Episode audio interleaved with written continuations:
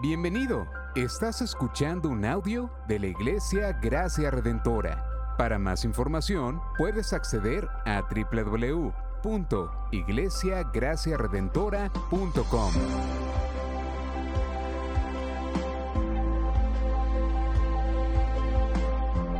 En la exposición de la palabra, el pastor Xavier Torrado.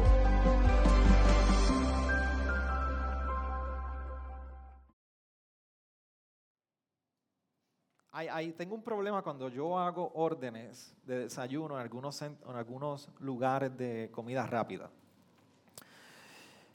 Hay momentos que a mí me da ese deseo de poder comer un burrito de desayuno.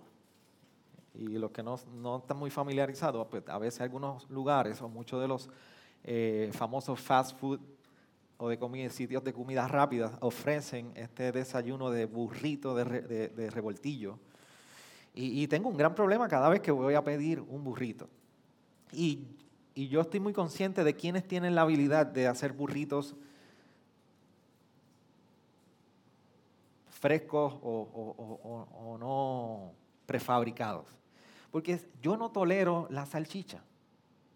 A mí la salchicha picante y esa salchicha no me gusta. Nunca me ha gustado. Y hay muchos lugares que ya eh, eh, es por dado que el burrito tiene que tener salchicha. Y lo más increíble que, y lo más decepcionante es cuando voy y pido, y en la foto se ve tan atractivo ese burrito que yo le pido y le digo, por favor, quiero el burrito como sale solamente sin salchicha.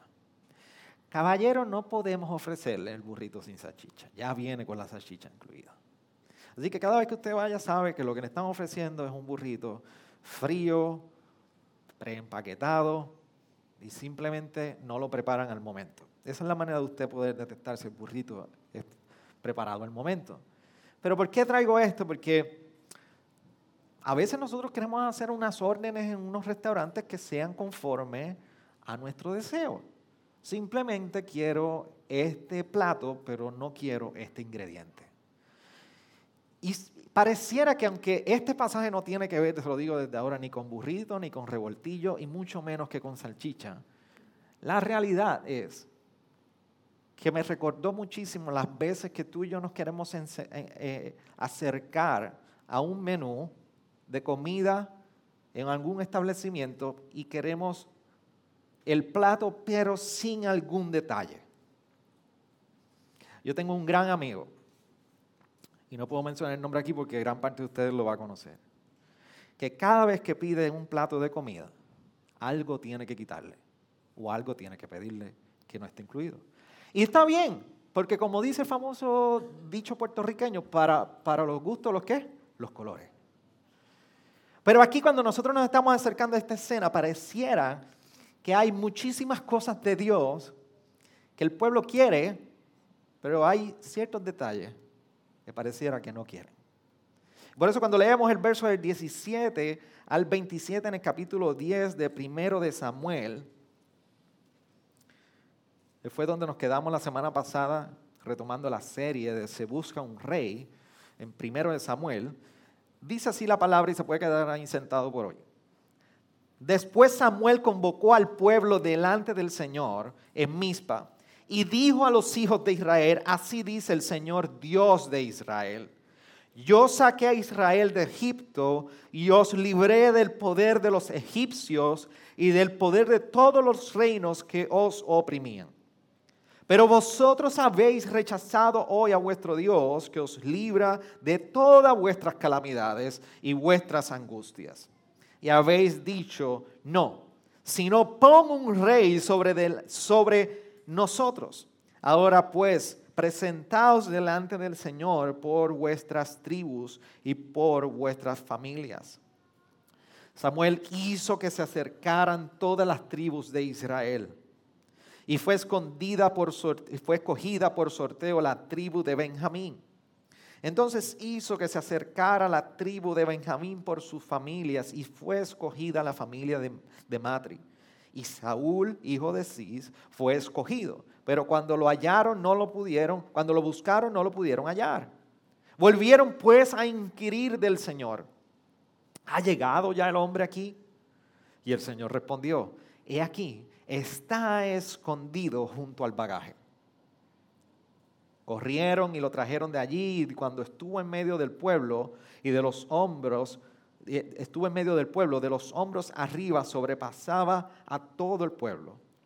Y Samuel dijo a todo el pueblo, ¿veis al que el Señor ha escogido? En verdad que no hay otro como él entre todo el pueblo. Entonces todo el pueblo gritó y dijo, viva el rey. Entonces Samuel dijo, dio al pueblo las ordenanzas del reino y las escribió en el libro, el cual puso delante del Señor, y despidió Samuel a todo el pueblo, cada uno a su casa. También Saúl se fue a su casa en Gibeá, y con él fueron los valientes cuyos corazones Dios había tocado. Pero ciertos hombres indignos dijeron, ¿cómo puede éste salvarnos? Y lo menospreciaron y no le trajeron presente alguno, mas él guardó silencio. Ah, hasta aquí nosotros habíamos estado hablando de cómo Dios había estado o ha estado en este punto de la historia dirigiendo y guiando los pasos del pueblo. Y estaba guiando los pasos del pueblo a pesar del pecado de su pueblo. Pero también a pesar, y como terminamos y terminaba el pasaje de la, la vez anterior, a pesar de que nadie veía lo que Dios estaba haciendo en los secretos. Así que hasta la fecha de, de, este momento, a este momento de la historia de Samuel, del libro de Samuel, Dios ha estado comprometido en guiar a su pueblo, a pesar de su pecado. A pesar del pecado grave de que el mismo pueblo está rechazando a su Dios como rey. No, no, no, ponnos otro rey, un rey como, como las demás naciones. Queremos que sean como las demás naciones. Que Israel sea igual a las demás naciones. Queremos tener un rey. Mientras Dios le había recordado a ellos, ustedes se deben distinguir y separar de las demás naciones. Ustedes son mi pueblo y yo soy su Dios. Pero aquí entonces, cuando llegamos al verso 17 hasta el 27, en estos 10 versos, ¿qué estamos viendo? Grandes cosas. Primero, entendamos lo siguiente. Si al momento de usted leer este pasaje se está preguntando, pero, pero es que aquí se está mencionando que se escogió a Saúl como rey, pero la semana pasada vimos lo, mismo. Déjame hacer una distinción desde ahora porque usted pueda separar este asunto.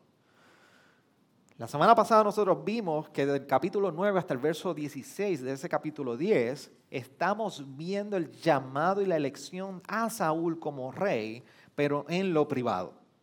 Ahora lo que estamos viendo es cómo Dios está escogiendo en lo público a Saúl. Por eso la escena en la cual comienza con una gran convocatoria, que prácticamente es Samuel trayendo, dando una convocatoria de parte del Señor al pueblo. Ahora en esta gran convocatoria, el pueblo tendría que presentarse delante del soberano, delante del Señor. Y por eso es que Samuel en esos versos 17 y 19 está convocando a todo el pueblo. Pero hay un mensaje de parte del Señor al pueblo. ¿Y qué es lo que está recordando? ¿Qué más bien está compartiendo el Señor hacia su pueblo? Lo primero que está haciendo es, les está recordando cómo Él los sacó de Egipto cómo Él desde los, desde los inicios de esta nación estuvo con Él y los sacó y los libró de toda angustia y los libró de toda calamidad. Eso es lo que le está eh, recordando Dios. Y les está recordando, a pesar de cómo yo he estado con ustedes, ustedes me han rechazado. Eso es lo que nosotros vemos en esos versos. Ahora, a pesar de eso, Dios le dice, preséntense delante de mí, todas las tribus. Y del verso 20 al 24 nosotros vemos que entonces se presentan las tribus delante del Señor. Y por sorteo Dios escoge la tribu de Benjamín. Y ya del pasaje anterior todos sabemos que precisamente Saúl, hijo de Cis, es, es benjamita. Y de allí entonces cae la suerte sobre Saúl. Y se escoge a Saúl. Pero lo curioso es que Saúl ahora no se le dio el frío olímpico. Eh, se fue, meditó en su casa cuando Samuel tuvo la conversación con él. Y al ver todo aquel gentío, al parecer tuvo miedo. no sé, quizás tenía una indigestión de estómago, quizás estaba nervioso, pero nos dice el pasaje, yo no sé cuál era el, el asunto que estaba experimentando Saúl, pero lo que nos dice el pasaje es que precisamente estaba escondido. Y lo estaban buscando y el pueblo estaba buscando al rey. Y miren cómo el autor nos sigue dando unos destellos de cómo Dios está interviniendo con la nación y cuidando a su pueblo, porque el pueblo está buscando al rey, pero nadie sabe decir dónde está el rey. Es precisamente Dios el único que puede identificar y decir, Él está allí escondido. Y busquen aquel, aquel bagaje. Y allí detrás está Él. Así que cuando van, el autor es muy general, muy rápido. No sabemos si pasaron horas, días. Solamente nos dijeron, nos dice que Dios les recuerda y les dice, he aquí está escondido junto al bagaje en el versículo 22. Lo traen, a pesar de que está escondido, y Samuel les recuerda, este es el rey. Esto es lo que Dios ha dicho que es el rey. Y allí comienza todo el pueblo ansioso y deseoso de tener un rey, diga, diciendo, viva el rey, viva el rey. Y dice que allí se levantó Saúl y cuando se levantó en el versículo 23 dice que él sobrepasaba de los hombros para arriba a todo el pueblo. Ustedes saben que esta semana comenzó el jueves pasado la fiesta de la calle San Sebastián y uno de los que se los dedicaron es a nuestro gran pico. Búsquese las imágenes porque me recordó esta escena, porque Piculín bajando la calle para el reconocimiento y la inauguración y era de los hombros para arriba el más alto en toda la multitud allí en la calle de San Sebastián. Pero una escena muy similar. Saúl es escogido como rey. Pero ahí no queda nada, no se queda esto. Porque del verso 25 al 27 lo que estamos viendo es que ahora Dios no solamente, a pesar del rechazo, responde al pueblo, responde en compasión, provee un rey, pero ahora también Dios está poniendo los términos del reino. Ahora Dios les va a decir, está bien, ustedes quieren rey, yo les estoy dando un rey que los va a librar en el verso, en el capítulo anterior nos está recordando que este rey los iba a librar del pueblo filisteo. Este, este rey los iba a hacer libres. Pero déjenme decirles algo, yo les voy a poner un rey, pero este rey tiene que ser bajo los términos que yo diga. Y por eso es que eso nos dice que entonces Samuel dio las ordenanzas del reino. O sea, cómo iba a ser esta ley, a llevarse a cabo un reinado y dice que lo escribió en el libro y la puso delante del Señor. Y ahí entonces Samuel despidió y el Señor despidió a todo el mundo para su casa. Así que hay unos términos de reino, hay unas ordenanzas y a algunos hombres, como en todos lugares, les pareció bien, se sintieron muy valientes y respondieron, pero como en todo lugar, cuando hay reglas y ordenanzas, ¿qué sucede? Siempre hay gente que resiste. Y allí tenemos unos que comenzaron a preguntarse, ¿cómo puede salvarnos este? Y me lo menospreciaron y no le trajeron presente alguno, mas él guardó silencio. Así que vemos una respuesta entre el pueblo muy mixta. Unos respondieron afirmativamente, vamos a seguir al rey, y otros dijeron, para nada, no las muelas de atrás. Ese candidato no es de mi, no me llama la atención. Hasta aquí es lo que estamos viendo nosotros en toda esta narrativa. Pero hay mucho más que nosotros debemos mirar en este pasaje. Lo primero es que Dios ha sido un Dios de gracia, respondiendo y cuidando y guiando a este pueblo a pesar de su rechazo. Ha sido un Dios de gracia que le tuvo que recordar, los he librado de la calamidad y de la angustia. Pero miren esto no solamente, es que ha sido un Dios de gracia porque le ha escogido el rey. Le ha traído quien le pueda dar dirección y protección. No solamente esto. El autor nos recuerda que hay una gran dependencia del pueblo ante lo que es la búsqueda de un rey. Hay una gran dependencia del pueblo hacia su rey soberano, hacia su Señor. ¿Por qué? Porque solamente en el poder de Dios el pueblo podía proceder. El pueblo tenía una incapacidad de poder escoger e identificar un rey que gobernara sobre ellos. Por eso la pregunta que se hacen delante de Samuel y del Señor es, ¿Está aquí el hombre? El pueblo estaba incapacitado de escoger un rey. Y el verso 22 nos reafirma eso. Saúl estaba escondido.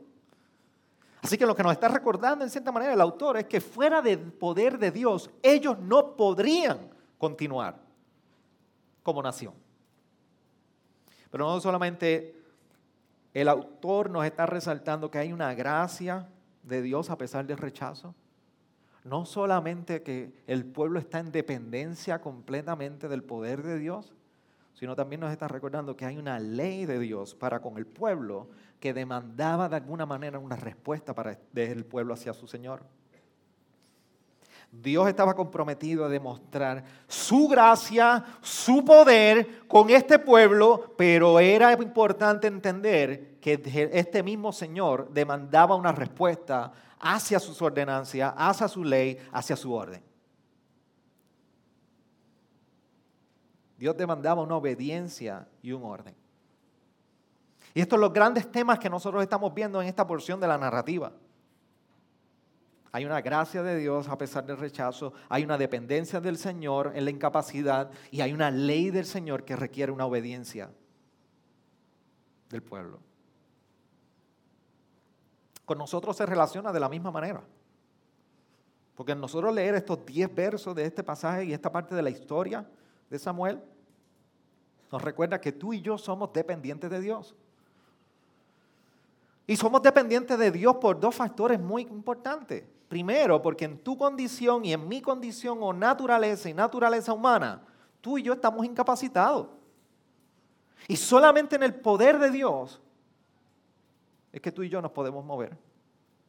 Solamente en dependencia de Él es que tú y yo nos podemos mover. Y esta es una parte que luego de que nosotros experimentamos el gozo de esta salvación, experimentamos su justificación, en muchas ocasiones olvidamos. Y pensamos que porque ya hemos cruzado al otro lado de la cruz, ya nosotros no tenemos nada más que recordar. Pero tú y yo debemos recordar que la naturaleza tuya y mía es una naturaleza que está en total, en total separación de Dios. Y sin su intervención no sería posible que tú y yo pudiéramos estar delante de Él. Mira cómo Efesios capítulo 2 nos lo recuerda en este pasaje muy conocido, pero los primeros dos versos traen contexto sobre lo que tú y yo somos. Dice, Él nos dio vida a vosotros que estabais muertos en vuestros delitos y pecados, en los cuales anduvisteis en otro tiempo según la corriente de este mundo, conforme al príncipe de la potestad del aire, el espíritu que ahora opera en los hijos de desobediencia esa es la procedencia y el fundamento de tu naturaleza humana y mi naturaleza humana. Pero no solamente esto, que para la vida espiritual y el crecimiento en la vida espiritual, tú y yo somos dependientes de Él.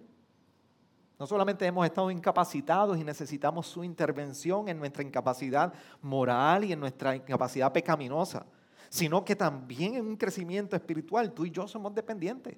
Así que no hay un momento dado en esta línea de nuestra relación cristiana y espiritual con nuestro Salvador donde tú y yo no somos dependientes de Él. Por eso Jesús mismo en sus palabras en Juan 15, 5 nos recordaba, yo soy la vid, vosotros los sarmientos. El que permanece en mí y yo en Él, ese da mucho fruto. Porque separados de mí, nada podéis qué? Hacer. Recuérdate esto, separados de mí, nada podéis hacer.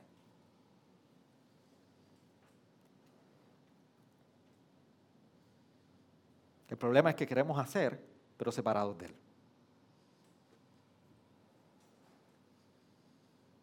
Queremos hacer separados de Él. No solamente somos dependientes en Él,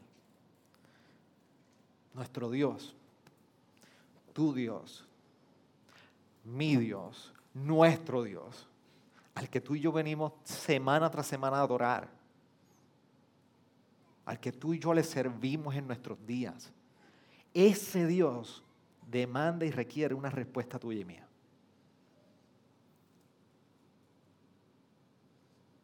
Este Dios requiere una respuesta tuya y requiere una respuesta mía. Requiere una respuesta de todos nosotros delante de Él. Por múltiples razones. La palabra nos recuerda que Él ha transformado nuestros corazones y ha colocado su ley en nuestros corazones. Miren cómo Hebreos 10, versos 16 y 18 lo, dice. Este es el pacto que haré con ellos después de, aquellos días, dice el Señor. Pondré mis leyes en su corazón y en su mente las escribiré, añade. Y nunca más me acordaré de sus pecados y de sus iniquidades y nunca más me acordaré de sus pecados y de sus iniquidades. ¿Saben lo que quiere decir eso?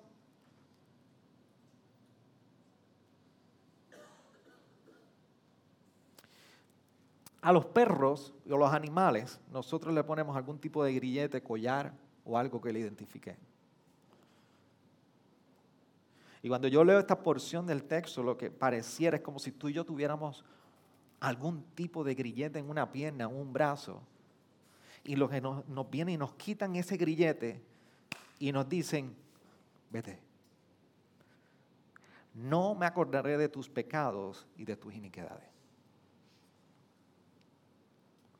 Esta es la obra de, de, salvación que tú y yo hemos experimentado en la cruz. A nosotros se nos ha quitado el peso de culpa del pecado y de la iniquidad. Y nos han dicho, más nunca me acordaré de Él. Y que Él haya colocado su ley en nuestros corazones no significa que ahora tú y yo nos acercamos en los términos del cumplimiento de una perfección de la ley. Lo que significa es que ante tal obra de salvación, ante tal obra de libertad, en nosotros, el que ha experimentado realmente esa regeneración, esa transformación y esa libertad, no hay otro deseo que no sea vivir para Él. Y ahora nuestros corazones, el mayor deseo que, desean perseguir, valga la redundancia, es precisamente el poder agradar y servir y vivir en obediencia a aquel que ha dicho, no me acordaré más de tus iniquidades y de tus pecados. de ese verso 17 en Hebreos 10, lo que implica es que se nos ha hecho libre. Entonces, al punto que acabo de mencionar, de que Dios, nuestro Dios, requiere una respuesta en nosotros, es porque precisamente ha transformado nuestros corazones y ha puesto su ley en nosotros. Pero la segunda, ligado a esto, es porque entonces tú y yo respondemos a su ley porque apreciamos precisamente la libertad que se nos ha dado. Por esta razón, Gálatas, Santiago, Colosenses, Efesios, en un sinnúmero de pasajes se nos recuerda esta gran verdad. Y simplemente voy a, mencionar uno, Gálatas 5:16, nos dice, digo pues andad por el Espíritu y no cumpliréis el deseo de la carne.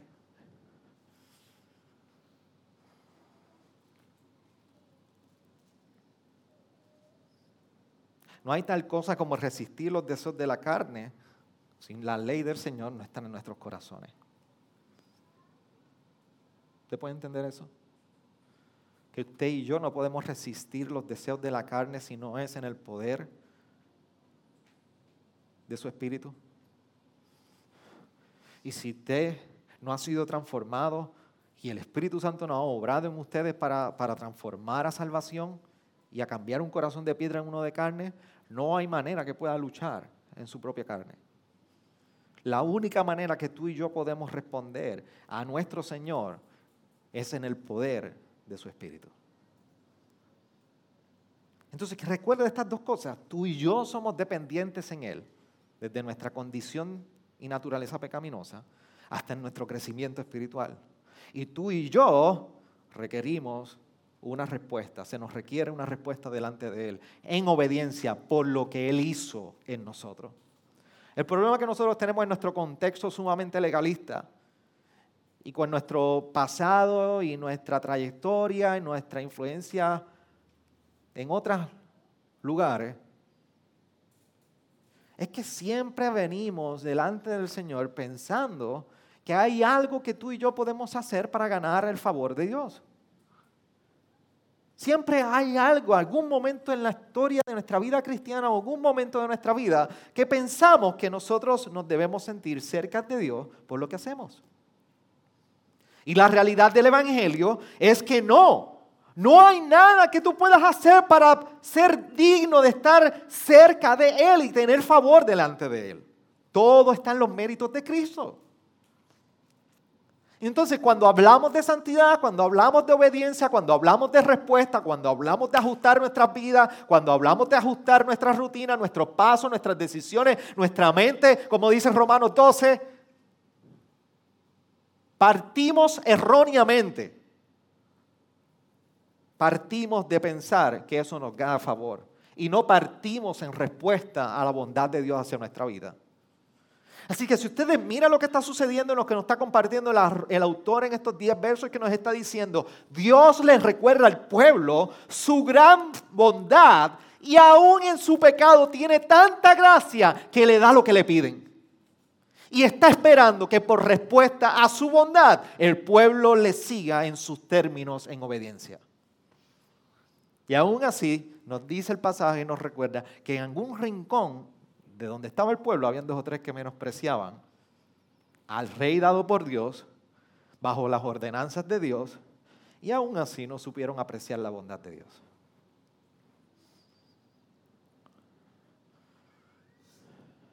Y esta es la imagen de un Dios compasivo y lleno de gracia.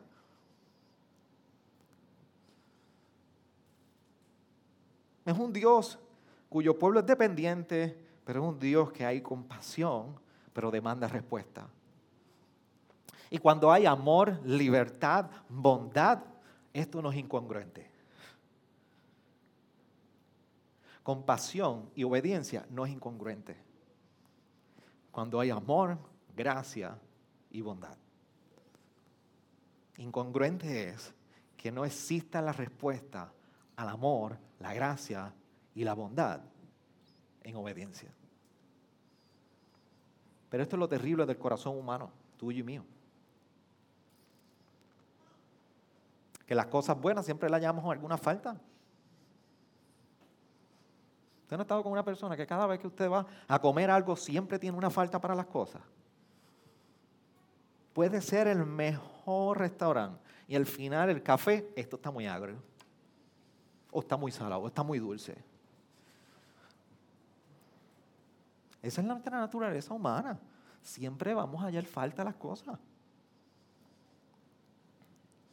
Ahora yo tengo una pregunta para ti. ¿Cómo luce esto precisamente en tu vida? En tu casa, en tu vida personal, en tu matrimonio, en tu crianza, en tu casa. Porque yo te voy a compartir algunos retos que yo puedo identificar que experimentamos en diferentes dimensiones. El primero en lo, personal. Queremos el reino de Dios, pero no sus términos. Y precisamente tú y yo nos encontramos en muchísimas ocasiones anhelando tener cambios y ver cambios en nuestros hogares, en nuestra vida personal particularmente, pero no hay respuesta a sus términos. Queremos que Dios lo haga todo. Así que queremos cambio en nuestras vidas, pero no hay una respuesta nuestra a sus términos.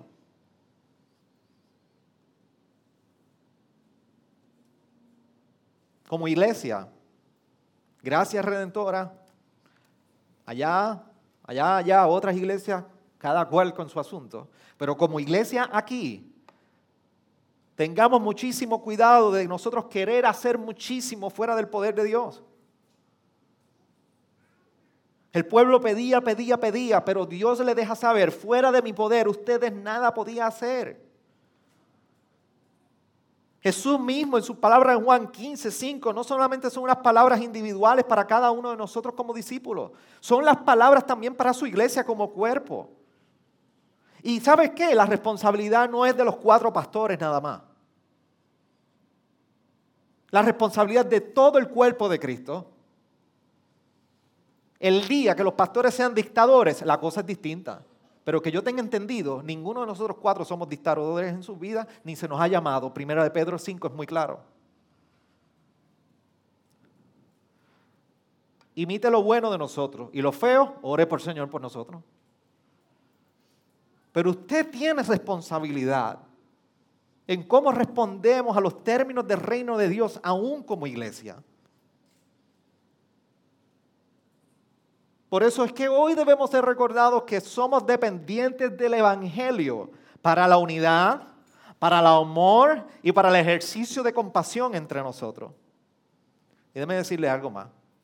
Y para testificar a un mundo allá afuera necesitamos del poder del Evangelio. Somos dependientes de ese poder del Evangelio. Así que usted se puede apuntar y puede pintar lo que usted quiera pintar con nosotros de necesidad. Y usted puede hacer lo que quiera hacer. Y a usted también le importa bien poco lo que nosotros hacemos, no es parte de ello. Pero en los dos extremos tenemos que mirar. Dios nos ha llamado a caminar en el poder del Evangelio. Y eso significa que me pongo los zapatos, me pongo, me amarro bien los zapatos, me ajusto bien la correa, me ajusto bien la, la vestimenta cristiana que tengo y metemos manos todo el mundo en el poder del Evangelio.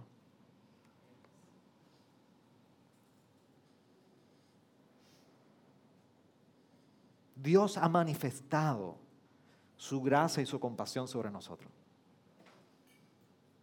Y déjame ser un poco más directo. Dios ha manifestado su gracia y su compasión sobre ti. ¿Cuál es tu respuesta? ¿Cuál de, ¿Cuán dependiente tú eres de Él?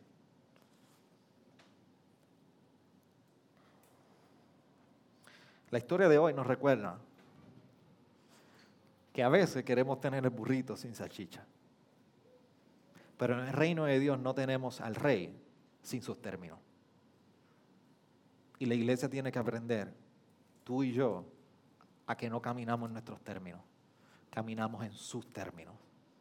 Por eso requiere una obediencia, una respuesta tuya y mía en todo momento. Por eso la pregunta que tú te tienes que hacer es, ¿cuál es tu respuesta a Él? Inclina tu rostro ahí donde estás.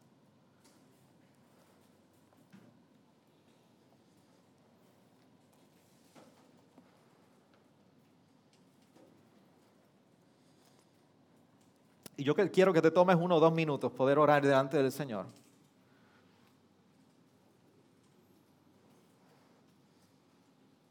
Y que tú puedas inclinar tu rostro cerrar tus ojos. Y si tú no quieres hacerlo, no lo hagas. Pero por favor respeta al que quiera hacerlo. Yo quiero que tú te tomes un tiempo y tú reflexiones delante de Él. En la manera que tú necesitas responder a Él.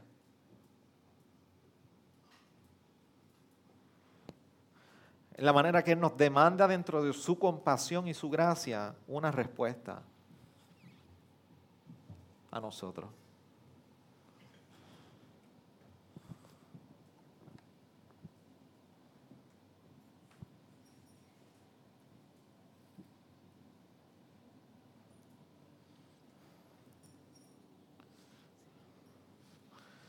En ocasiones nosotros respondemos de una manera muy apresurada sin poder meditar las implicaciones que, que representa responder a Él y nos emocionamos y tratamos de un día para otro hacer múltiples cambios y nos encontramos que a los dos o tres días volvemos a la misma apatía. Por otra parte, a veces nos encontramos que somos muy apáticos a lo que Él ha compartido en su palabra. Y si tú hoy estás en la apatía espiritual, tú estás en el lugar más peligroso que tú te puedes encontrar.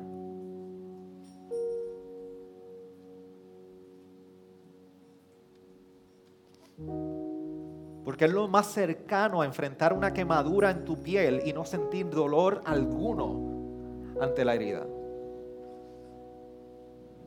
Es lo más cercano a ver que alguien es herido al lado tuyo, familiar tuyo, y no experimentas ningún tipo de emoción. Es lo más cercano a que simplemente pierdes una extremidad y ni siquiera puedes mirar y sentir algún, alguna respuesta. La apatía espiritual es lo más peligroso que existe en la condición del ser humano. Y el único remedio se encuentra en el poder de su evangelio. Cuando su espíritu visita nuestra vida y trae vida donde no la hay. Y si tú hoy estás apático, mi consejo como no como psicólogo porque no lo soy ni me interesa, ni doctor no lo soy, no me interesa, ni ingeniero ni nada más, pero como pastor te tengo que decir que tú debes rogar por el amor a tu alma hoy.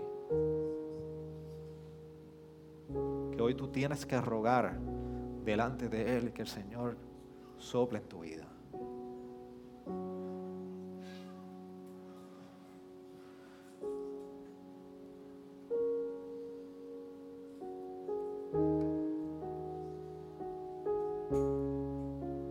Por eso la ausencia de dependencia delante de Él, tú tienes que identificarla. Y no ser emocionalista respondiendo a Él. Porque pasas por alto realidades profundas, llamados profundos que el mismo Jesús nos advirtió desde, antemano. Si alguno quiere ser su discípulo, mi discípulo, tiene que negarse a sí mismo. Tomar mi cruz y seguirme.